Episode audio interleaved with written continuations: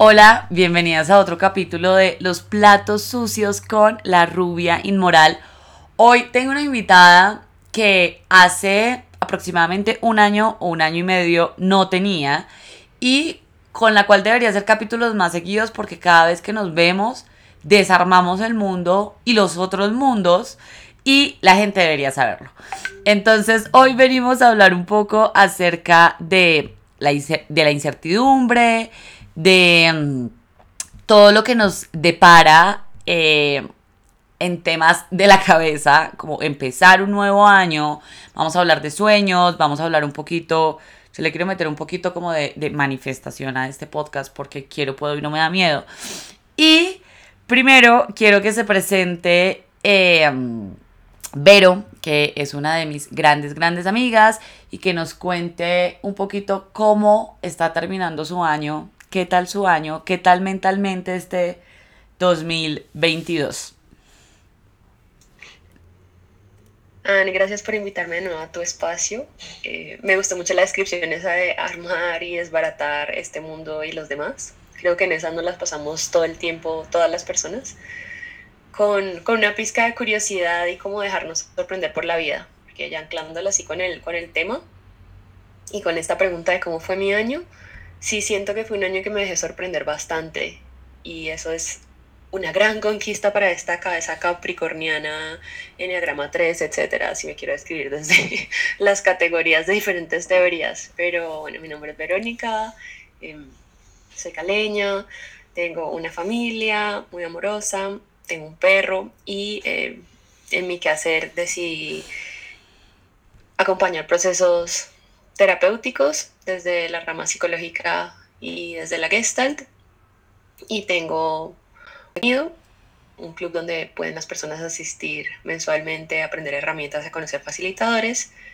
Y, estoy aquí también pues caminando el camino como, como tal. Bueno, Vero, yo quiero un poquito que entremos eh, en materia. Yo siento que a la gente que mejor le debe estar yendo en este momento es como a los tarotistas y a todas estas personas porque los seres humanos estamos obsesionados con qué va a pasar en el futuro. Y básicamente, como más que estar acá o incluso disfrutarnos lo que está pasando acá, siempre estamos viendo qué va a pasar. Y yo les pongo como un ejemplo. Mi sueño toda mi vida ha sido irme a vivir a París. Pero la angustia que me ha generado pensar que no voy a poder con mi trabajo allá me ha dañado disfrutarme que París ha sido mi sueño desde que desde hace muchos años, oigan, pero demasiado, desde que leía Machos Cagados y París era una fiesta, era como mi sueño de la vida. O sea, yo quería revivir a Hemingway y a toda esta gente y vivir con ellos y emborracharme con ellos y fatal, yo sé, fatal, pero eh, ante la cabeza porque uno no tiene ninguna razón para estarse allá preocupando si lo que tiene ahora, digamos, es algo de certeza y algo construido y, bueno, lo que sea. Y algo que yo también he aprendido, que se los voy a meter con un poquito con lo que les quería hablar como de manifestación y esto, era que somos muy cosas malas. Y cuando es soñar como en positivo o cuando es hacer una predicción pues en positivo, nos parece imposible pensarla. Y este año eh, estoy segura, estoy segura que están llenas las agendas de toda la gente que está como, porque las personas necesitan que les prediga de eso. Bien, em, tal cual, ¿no? Entonces nadie puede acceder al futuro y sin embargo todo el tiempo nos pasamos como en esa alucinación colectiva. Es como esto va a pasar y tiene dos funciones. Una, y la principal, y digamos la sana, sería que nuestra mente está intentando anticipar situaciones de peligro para protegernos, porque independientemente de lo que nosotros consideremos de nuestro organismo, esto es mente, cuerpo y alma, pues nosotros estamos diseñados para procurar la vida, entonces es la mente que está eh, condicionada a pensar situaciones de riesgo y situaciones que de pronto nos han ocurrido en nuestro historial vitalicio o que le escuchamos a una amiga y no queremos atravesar por ahí, lo que sea. Sin embargo, se nos fue como de mambo ese condicionamiento. Es como que estamos condicionados eh, y entrenadas súper bien para pensar en que las cosas van a salir mal, con un fin, digamos, benévolo que es protegernos. Sin embargo, pues vos sabes que existe, y les cuento acá, existe una función en el cerebro que se llama neurogénesis o neuroplasticidad, que es la capacidad de entrenar cualquier habilidad en nuestro cerebro.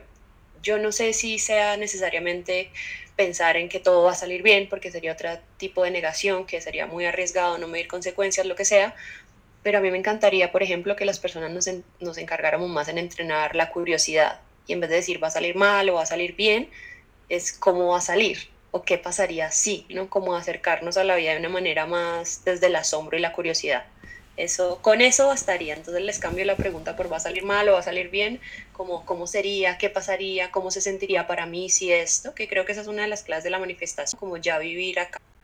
Lo segundo que ocurre es, la primera es por cuidarnos, bueno, y lo segundo, psicológicamente hablando, que es un poco, digamos, de lo que estoy más empapada, porque lo escucho en el consultorio, es que eh, nosotras somos muy buenas proyectando eso que no nos corresponde afuera, es decir, entonces lo que yo sí me puedo hacer cargo, de lo que puedo, no sé, tener control en mi vida, no lo asumo y proyecto afuera como en lo demás. No sé si voy a repetirlo como de otra manera para que quede como más claro. Yo tengo unas responsabilidades en mi vida, por supuesto, básicas de cuidado, no sé, de cuidado pues no solo de mi salud, sino también de mi sustento, de mis relaciones, ¿no? Cosas que en realidad me corresponden a mí. Y sin embargo, yo estoy pensando, ¿será que en tres años voy a estar, no sé, con buena salud mental y en esta relación y París me recibirá bien? ¿O será que la gente comprará mi libro? Pero a ver si hoy te estás sentando a escribir algo, a ver si hoy estás haciéndote cargo de ser, yo qué sé, una buena pareja o tener una buena comunicación y em, cambiamos entonces un concepto clave que es la confianza por la necesidad de controlar variables que en realidad nadie puede controlar.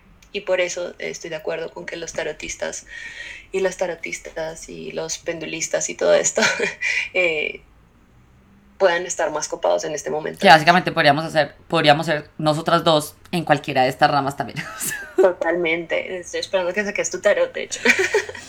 Yo me leí hace poco un libro que yo te conté que era de Oprah con eh, su psiquiatra y hablaba mucho de la neuroplasticidad y ellos no lo hablaban como la negación de algo, sino que tu cerebro puede aprender otras cosas a partir de otras experiencias. Entonces era básicamente un poco así como iba a la vuelta y es... Em, yo he tenido siempre unas parejas horrorosas, entonces yo estoy como eh, un poco predispuesta a que la otra pareja que me toque también no se me va a tratar mal, va a ser un tacaño, XXX, pero yo le puedo volver como a enseñar a mi cerebro que, no sé, que en las personas se puede confiar, que no todos los hombres son malos hombres, que eh, no todos los hombres son tacaños, no sé qué. Entonces, eso no quiere decir que el próximo que te vaya a tocar eh, después de tener una experiencia buena, también sea una experiencia buena. Aunque yo creo que en el caso de las relaciones siempre pasa un poquito así. Uno nunca va para atrás, siempre va para adelante. Eh, pero, eh, claro, hace que tú no solamente te esperes lo malo y de pronto no solamente estés como desde el saboteo o no solamente estés porque ya tuviste otra experiencia que hizo que tu cabeza la relacionara con que puedes, no sé, tener parejas y relaciones. Me acordaste de algo que seguramente vos también te pregunté mucho en historias o por ahí o lo hayas escuchado, que es, ¿cómo hago para confiar en tal persona? ¿no? ¿Cómo hago para volver a confiar en tal? Y, y es un poco aquí donde seguramente estaremos trabajando también en el taller, pero yo trabajo con los pacientes es que la confianza no viene de afuera. Por supuesto que afuera se cumplen los acuerdos y están las negociaciones y vos podés como leer en el darte cuenta de tu mundo exterior si esto está siendo llevado a cabo. Pero la verdad es que nosotros sentimos la confianza en nuestro mundo interior, en el darse cuenta interior. Entonces, el primer paso para confiar, yo que sé, en una nueva relación, en un proyecto, en lo que estás haciendo día a día, es estar conectada como completamente con tu ser, porque nosotros funcionamos como una brújula. En el momento que yo apago como alguna de mis partes, o sea, me hago una escisión de mi ser, yo sé, no siento mi cuerpo, o no escucho mi mente, o mi mente solo está alrededor de un pensamiento, pierdo la capacidad que, esa brújula pierde el norte, digamos, ¿no? Y ese es el paso principal para poder confiar, porque yo no sé en realidad qué va a pasar en la próxima relación, de verdad. Aquí volvemos a la incertidumbre. Yo no sé qué va a pasar el próximo año, más o menos tengo unos sueños y quiero trabajar por ellos y me hago cargo de lo que puedo controlar y el resto se lo suelta el universo, con el pacto de que va a estar pendiente de qué va pasando en cada uno de esos pasos. Ahí radica la confianza.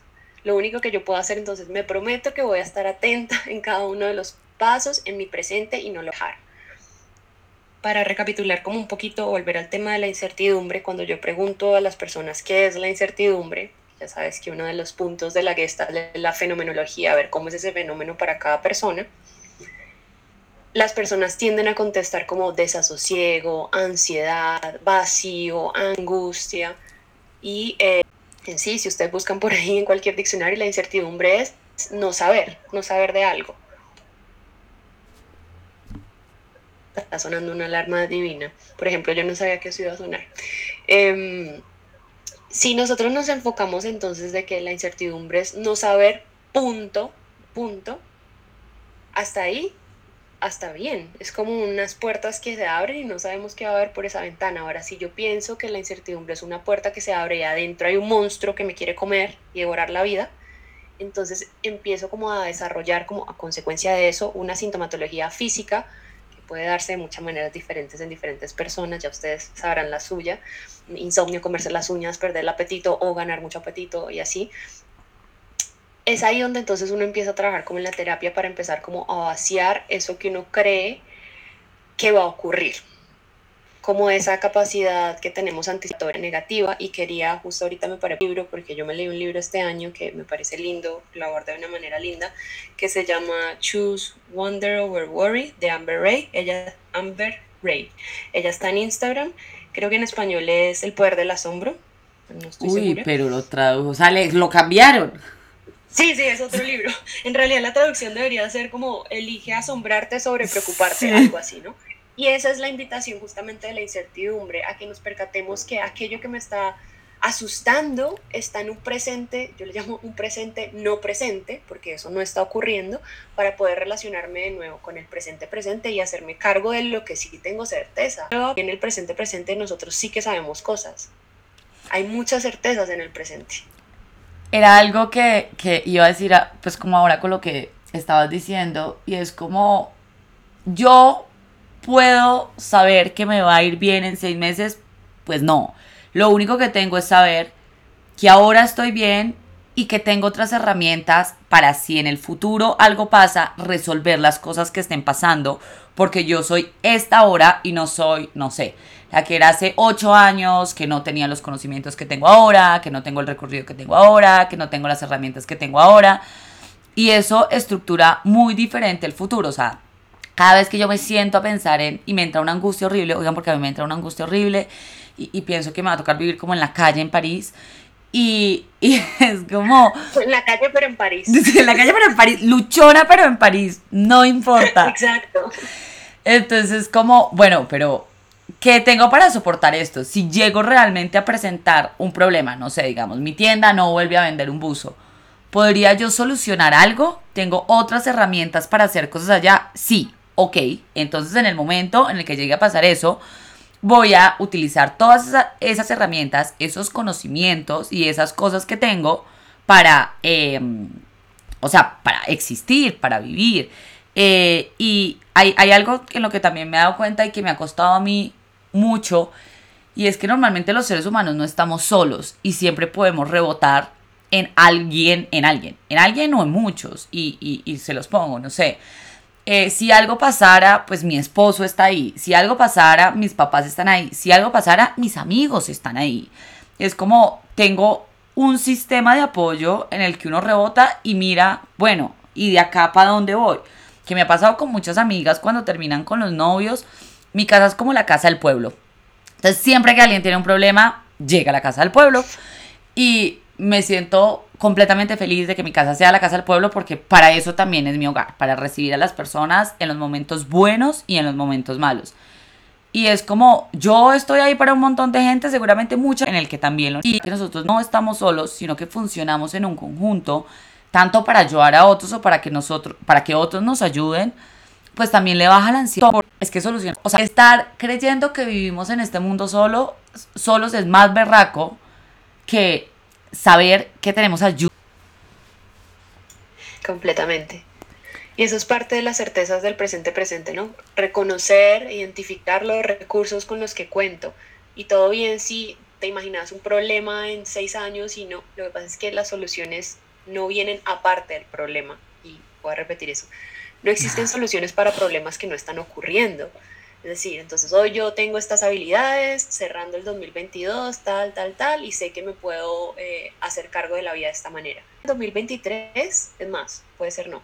Y les aseguro que en el 2023 van a generar las herramientas del 2023, en el 2023, ¿no? porque es un proceso, como decías ahora, de maduración y de ir llegando a través de por supuesto, las, el carácter que tenemos en este momento, las herramientas, nuestros recursos como nuestra red social y esto, pero también hay como un, espacio de, de, crecimiento donde, donde se van a generar ciertas cosas que vos decís, uy, yo no sabía que yo podía hacer esto, porque es parte de nuestro diseño intrínseco, como desarrollarnos hacia la autorrealización. Entonces, todo bien, hoy tenemos las herramientas de hoy y mañana se generarán nuevas herramientas porque esas situaciones nos van a invitar, por no decir obligar, a ir hacia allá, a conseguir esas herramientas. O algo muy bonito que me dijiste en el taller pasado y fue como estoy solucionando cosas, que te dije cómo estabas y me dijiste como estoy solucionando cosas y después como que caíste en cuenta, pero si no estuviera solucionando cosas no estaría vivo. Y todo este discurso de los sentimientos, que por cierto, perdí una cantidad de followers que nunca en la vida había perdido por decir que la tristeza era algo válido. Y eso me preocupa, o sea, no me preocupa por mí, me preocupa por el mundo, porque, pues, o sea, como, no, no puedes decirme que si, no sé, te divorcias, se te muere alguien, tuviste un día de mierda, no puedes estar triste, pues, eh, puedes estar triste. mis pacientes, eso significa que estás muy sana, o sea, ¿cómo querías pasar por esta situación si no es a través de la tristeza? Que la tristeza viene para ayudarnos a depurar. Y, y creo que se me, se, me, se me fue la paloma. Se me fue la paloma por completo. O sea, me acordé de una frase de una canción que escuché en estos días y me quedó, o sea, decía, era en inglés, pero decía, es la sangre la que cura la herida. No. sí, biológicamente funciona así y psicológicamente también. Es la tristeza la que nos ayuda a cuidar y a sanar el dolor. Ya me acordé. Y era como cuando estabas diciendo esto de, de, nos están pasando cosas y quiere decir que estamos vivos y esas cosas no solamente son buenas, me puse a pensar en la necesidad que tiene todo el mundo y que es un poco... Miren, yo, yo soy como súper creyente en vainas como de energías y todo eso.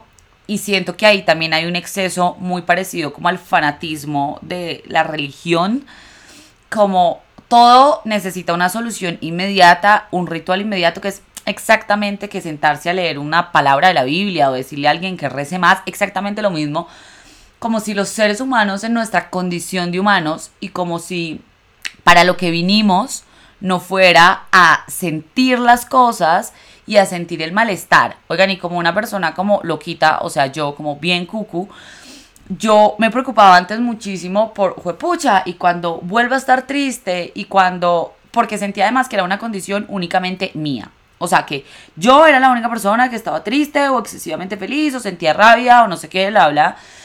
Cuando yo me metí un poquito más como, como a entender las cosas que pasaban, eh, eh, no, todos sentimos tristeza, todos sentimos rabia, todos sentimos, no sé, una alegría exacerbada eh, o sea, todos estamos en subidones algunas veces. O sea, ustedes han experimentado seguramente un subidón, químicamente o no químicamente. O sea, lo han experimentado.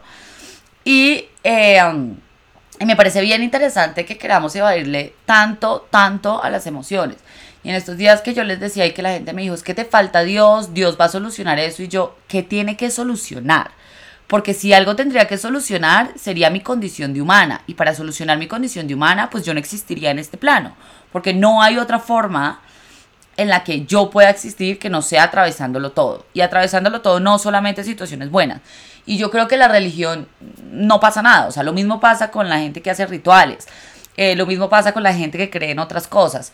Pero es este mismo pensamiento de todo tiene que estar siempre bien o todo tiene que estar siempre en su estado de máximo subidón. O sea, in, como, como pasito a pasito, bien escondidos, como que la sociedad capitalista en este momento nos está tirando a comportarnos como unos bipolares en un subidón constantemente. Y si no estamos bien, entonces quiere decir que estamos fallando, que no somos exitosos, que nuestra vida no es buena, o que ar o que arreglar. Y eso me parece muy puto, y me parece muy puto, digamos, uno tirarse al otro año creyendo en que todo tiene que estar bien o no nos pueden pasar cosas. No, la vida se trata de resolver y la vida se trata de conflictos Y la vida se trata de ir cuando uno se tiene que ir, de cerrar puertas. Y ni Dios ni un ritual va a arreglar eh, la situación en la que estás, la, la que tienes que ir.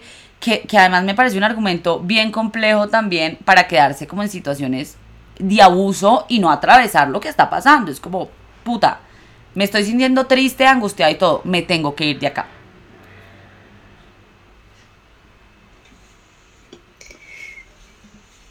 Yo, pienso que gran parte de asumirnos humanas es pues esto, asumirnos en totalidad con nuestras emociones y asumir que en esa totalidad existe un vacío. Porque el vacío es como una condición, un requisito para que las cosas existan, ¿no? Entonces, para que este cuarto exista, no solo existen las paredes, tiene que existir el espacio entre las paredes para que algo haya y lo haga cuarto, ¿no? Una vasija, y bueno, hay un montón como de analogías de la, de la corriente Zen, por ejemplo, alrededor de cómo tiene que existir un vacío para que la cosa sea. Y la cosa también nos incluye a nosotros. Tiene que existir un vacío en nosotros para que a partir de ahí algo germine el problema por nuestra estructura es que ese vacío lo hemos, iba a decir llenado, pero quiere decir atosigado de vainas, ¿no? Y de deberes y de quehaceres y como estabas describiendo ahora, de estados maníacos en los cuales deberíamos atravesar la vida para que se viera bien, estuviéramos como repletos y la vida en verdad no se trata de estar repletos y estar llenos, como este concepto capitalista que tenemos de lleno, lleno de experiencias, lleno de amigos, lleno de zapatos, lo que cada uno quiera eh, llenarlo, ¿no? A su vacío. Se trata de estar en plenitud y yo sí creo que ahí entra Dios, los rituales y las teorías que a cada quien le convengan, por supuesto, para acompañarnos a atravesar esta existencia humana que incluye el vacío. Es un acompañamiento, es un acompañamiento para tratarte con compasión, es un acompañamiento para poder estar en presencia del presente como tal, es un acompañamiento para ayudarte a relacionar con otras conciencias que existen afuera de nosotros. Pero no es para solucionarnos porque es que la verdad suprema es que no hay, no hay problema con eso. Que nosotros lo estemos interpretando como un problema es diferente pero que el vacío esté ahí, que estén las emociones, simplemente es parte de, del regalo del sentir que nos dieron por el rato que estemos acá. Lo del llenarse se va para unas tarjeticas ahora porque me pareció brutal. No hay que estar llenos, o sea, como que el vacío tiene su función también. Yo te quería hacer una pregunta un poco para que cerráramos un poco. Hay un pedazo de de la incertidumbre. Esto se lo ha escuchado un montón de gente y me lo repiten también muchísimo. Y es, ¿para qué voy a hacer algo? ¿Para qué me voy a tirar a algo? ¿Voy a estar con qué lo voy a intentar con alguien si sé que se va a acabar? Y hay otro, algo que, se inventaron y que nos proyectaron un montón. Y es eh, esta idea de que para que algo de verdad tenga mucho valor, hablo en relaciones humanas, Em, tiene que ser eterno, tiene que ser infinito. Y esto es una idea que nos ha calado sobre todo a las mujeres demasiado y que nos ha hecho quedarnos en lugares donde no nos queremos quedar. Eh, y hay algo muy bonito como en ese, en, en, saber que la vida cambia y saber que cada vez los seres humanos tenemos unas necesidades diferentes, unos gustos diferentes, y con esto no les quiero decir pues que tienen que votar a todo el mundo cada año, pero eh, podemos dar la posibilidad del cambio y sí nos podemos dar la posibilidad como de, de revolcar las cosas y que tal vez parte de ese futuro es saber que ahora estoy en esto y con estos, pero que después voy a estar en otras cosas con otros y que es igual de valioso lo que sea que, que, que pase en, esas, en esos dos lados. Ahí tocaste como una de las leyes de la existencia que es la impermanencia, ¿no?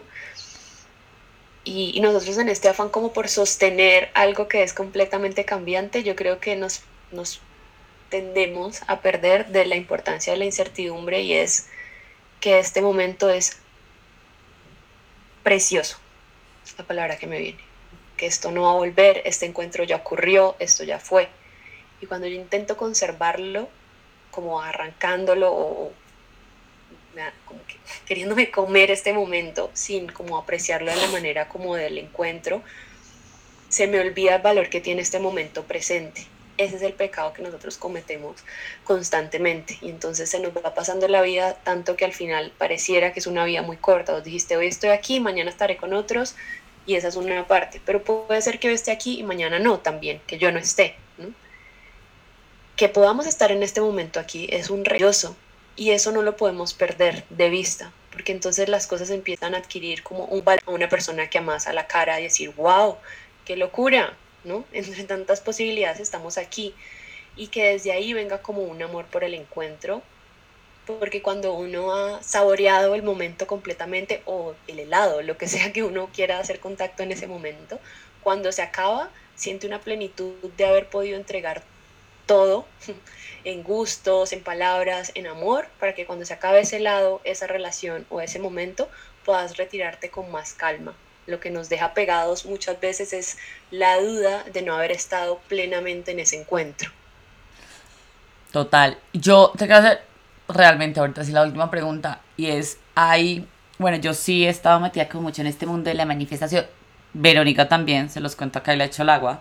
Eh, sí es psicóloga y le gusta la ciencia y también cree en otras cosas porque es ridículo pensar Qué que fortuna que ya me salí de eso de que no. Gracias. Y si no es científico, aparte de todo, oigan, ustedes se han dado cuenta que la ciencia es sencillamente otro relato con el que vivimos como en otra temporada de la vida, o sea, como que por siglos creímos que la Tierra era plana. O sea, la ciencia es sencillamente pues otra cosa que nos decimos igual que cualquier otra cosa que nos decimos para poder narrar esta existencia que nos parece tan horrible verla desde la incertidumbre de no saber qué es exactamente todo lo que pasa. Bueno, en fin. Y en todo este tema de la manifestación, eh, me he dado cuenta del gran poder que tiene los sueños y de cómo nos han cortado soñar a nosotros mismos, que es una de los pedazos que quiero hacer como también el taller y no porque no sepamos que el mundo tiene estructuras, porque sí los tiene y que ciertas personas tenemos más fáciles ciertas cosas que otras personas. Em, sin embargo, todos tenemos la capacidad de soñar. Y creo que cuando a uno le quitan eso, es, es una de las más grandes cosas que le pueden quitar. Y también me pongo a pensar mucho en, en, en los sueños, digamos, en, en el caso mío, que por mucho tiempo fueron sueños prefabricados por otras personas que era una vida que querían otras personas que viviera, que no tenía nada que ver con lo que yo de verdad quería haciendo y como de verdad yo quería estar viviendo, incluso en relaciones afectivas, o sea, incluso en a quién eliges amar, incluso en un montón de cosas. Y, y me parece bien interesante porque este es un poco el rellenar ese vacío, por así decirlo, y es como, bueno, o sea, vamos a soñar un rato y vamos a, a, proyectar con cosas que de verdad deseamos y que queramos. ¿Por qué? Pues porque también no lo merecemos. Y las mujeres normalmente nos castraron un montón porque tenemos que seguir un montón de lineamientos de otras personas que, que no son los nuestros. Y, ¿Y qué piensas de los sueños? O sea, como desde, porque los sueños son una proyección y los sueños son llenar literalmente un vacío con cosas imaginarias, pero a mí se me ha hecho incluso un acto de rebeldía gigante, de decir, eh, voy a estar en un año allá. ¿Cómo? No sé, pero no le gusta a estas personas, no me importa. Sencillamente ponerme allá como en, en, en mi cabeza ya tiene un montón de connotaciones. Tiene un montón de connotaciones y una de esas es que ya lo hace real para vos.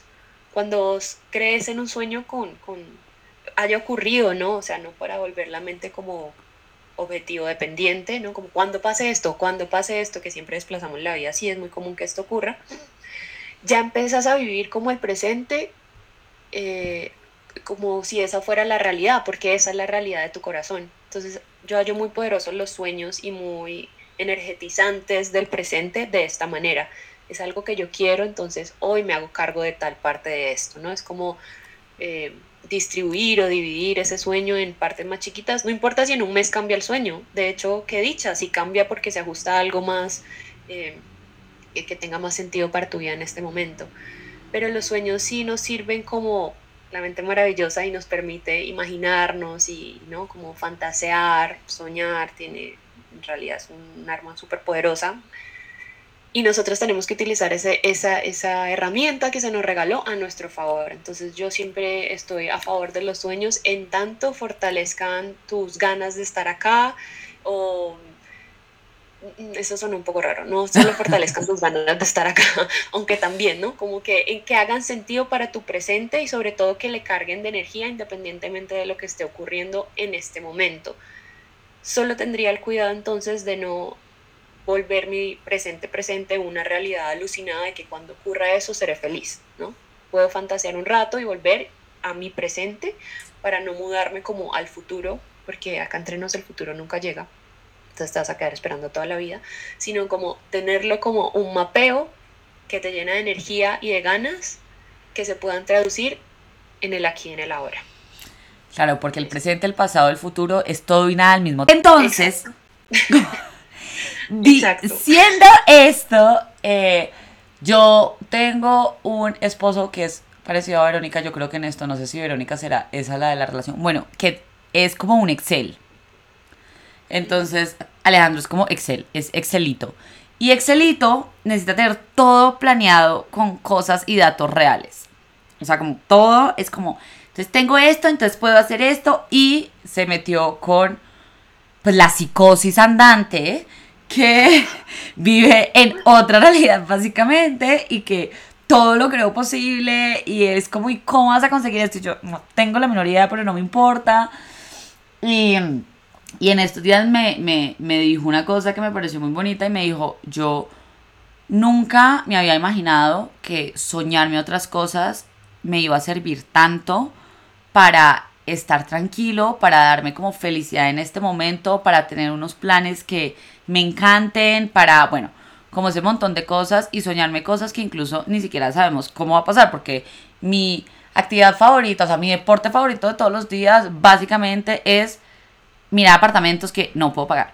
O sea, apartamentos que ni siquiera es al que me voy a mudar ahora, o sea, es al que me voy a mudar como en un año, porque en un año me voy a mudar a un apartamento, pero pues no, mi realidad y el momento es que ese no es el apartamento al que voy a entrar, voy a entrar otro, pero imaginarme ese otro, que igual estoy súper agradecida por el otro que voy a conseguir, lo que sea, pero imaginarme ese otro futuro y decir, esta es la vista con la que yo me voy a un café en uno o dos años, que va a ser esta terraza con la Torre Eiffel de frente, me da ganas de todo, o sea, es como, allá llego, allá trabajo lo que tenga que trabajar, algo que quiero, que tengo muchas ganas, muchas, muchas ganas.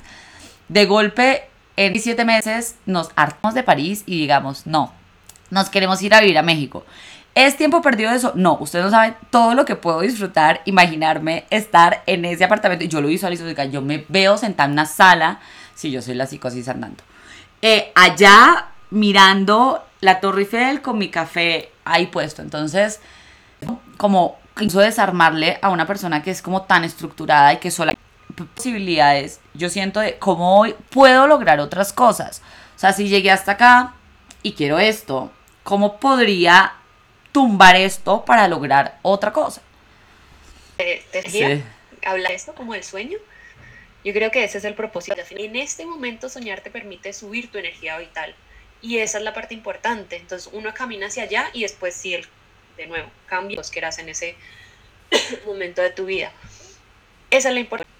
Yo creo que esa es una de las claves de, de la ya agresivo como una posibilidad, entonces podemos, justo me han etiquetado en una, en una historia amor, porque ya sé que eso puede ser una posibilidad para mí, como puede ser una posibilidad para mí, celebro lo que tengo hoy. Ahí hiciste un clic muy bonito con honrar todo lo que uno ha caminado y hasta dónde ha llegado y seguramente por ese sueño, por reconocer tus pasos y por reconocer tu presente, pues hoy puedas tener un día más sabroso. Total, me encanta. Este podcast me dejó llena de energía. Les queremos hacer una invitación gigante para que asistan al taller que tenemos el sábado o el domingo. Sábado, es el, sábado, de 9 de la mañana a mediodía en Bogotá. Hoy vamos a estar eh, dejándoles todo en historias. Cualquier pregunta que tengan nos la pueden hacer a Vero o a mí. Va a estar muy bonito. Vero se va a encargar eh, de hablar un poco de la incertidumbre y de cómo habitarnos ahí, yo me voy a encargar de que soñemos un poquito y de que hagamos unos, unos ejercicios para que, para que podamos imaginarnos otras realidades. O sea, yo los voy a transportar a la psicosis. Y de una forma natural. Y bueno, nada, que pasen también.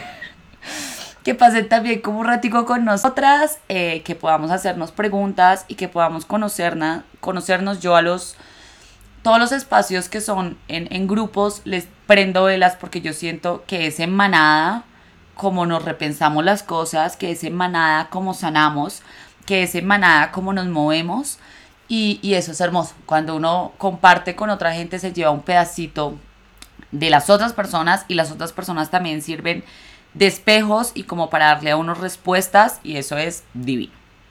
No sé, Vero, si quieras agregar algo para irnos despidiendo.